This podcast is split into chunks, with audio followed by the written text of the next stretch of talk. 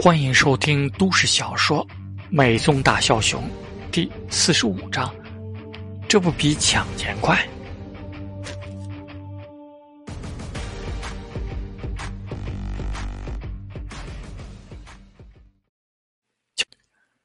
乔纳斯，今天组织好人，每人分一千五百美元，让他们去办会员卡，不要一次性都去，一天一百五十人，分批次，时间你计算好。要保证现场时时刻刻有人交钱。肖恩站在镜子面前整理定做的西服领带，嘴里吩咐着今天的情况。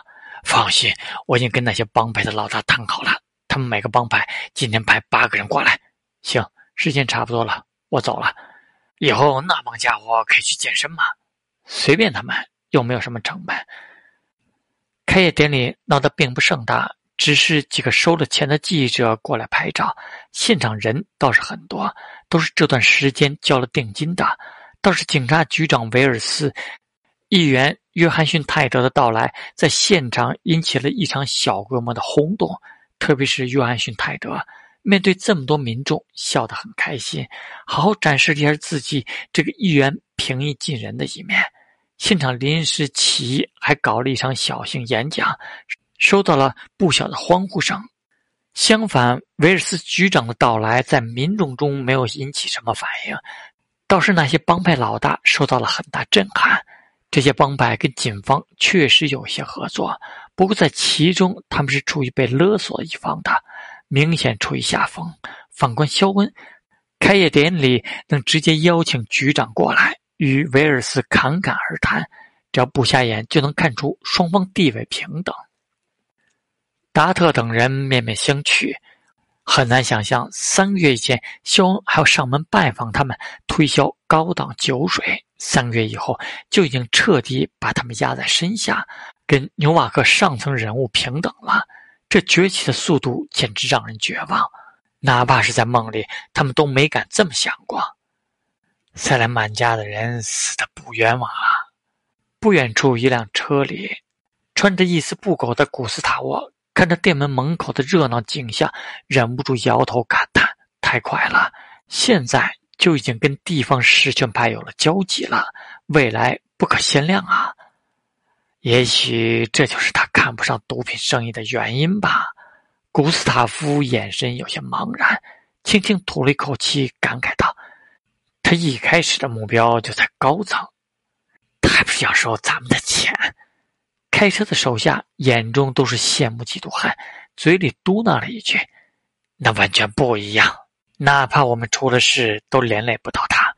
就像是不能因为我们用车辆运货，就搞卖车和生产企业一样。”下属磨了磨牙，完全不知道说什么好。拿了分成，还他妈的一点不沾染，光拿好处不沾危险，狗屎！这跟该死的政客有什么区别？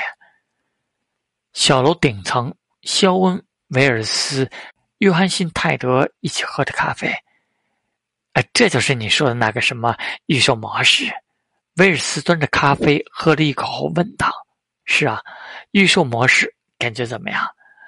感觉还不错。”威尔斯两人点点头，看人就知道挺火爆的。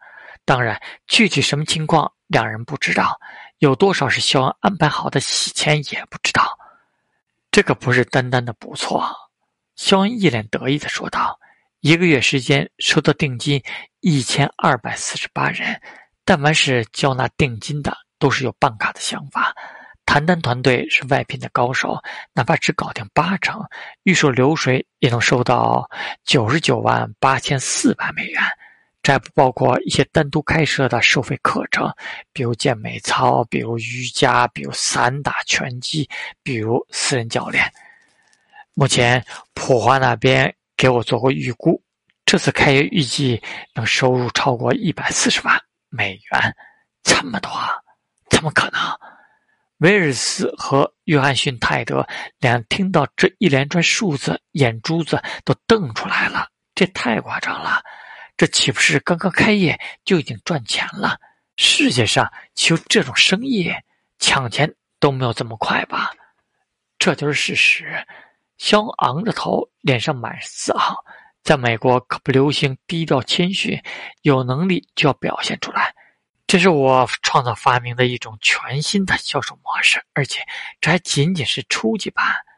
有了这个成功案例，我可以迅速在周边城市开始布局。下一步，我会同时开设五家店面。肖恩伸出手掌比划了一下，而且有了这个案例，我可以和银行谈贷款问题。到时候客人只需要交纳三百乃至更少的钱，就可以办理一年的会员卡，其他完全走贷款。相信到时候销售情况会迎来一个新的高峰。每天只需要三美元而已，得到一个健康的身体，摆脱对毒品和药物的依赖，一个开放性的交流平台。在这里，你能碰到各种各样的人，生活中碰撞出不一样的火花。爱情、友情、生意，谁知道呢？未知永远是最具有魅力的。怎么样？我这个广告创意如何？这绝对可以分派出来好几个不同角度的广告。就这，还仅仅是我创意的一部分。肖恩靠坐在椅子上，一手搭着椅背，嘴一撇：“什么叫商业大师啊？如果说刚刚肖恩爆出了三天一百八十万美元的收入，让两人只是惊讶的话，到现在，威尔斯和约翰逊泰德就真的被震撼到了，一百八十万。”这对混迹牛瓦克政界的两人来说见得多了，但肖恩刚刚说的那一大串未来的商业规划，虽然很多内容都是一笔带过，但最基本的靠不靠谱，两人还是能听出来的。即便有一些不完善的地方，但大的框架上没问题。小缺漏，相信肖恩的势力完全能够搞定。而这么一算。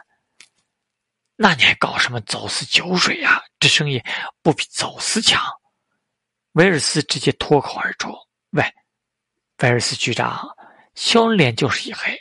关系好归好啊，你这么说我，我可以要告你诽谤的啊！我什么时候搞走私了？我可是个遵纪守法、爱护和平的正经商人啊！”威尔斯翻了个白脸：“你他妈的比身边这个老不要脸的都能装啊！”约翰逊泰德大声笑了起来，他很喜欢肖恩这种臭不要脸的样子。这表明，哪怕肖恩确实沾染一些黑色，但其清晰的头脑和不要逼脸的性格，也能让他看起来足够光鲜，让人足够放心。政客从来不在乎你内心是什么颜色。肖恩笑着咳嗽一声，这才伸手在桌面上比划道：“一条腿的速度，永远没有两条腿跑得快。”时间不等人，这个点子很快就会被人学会去的。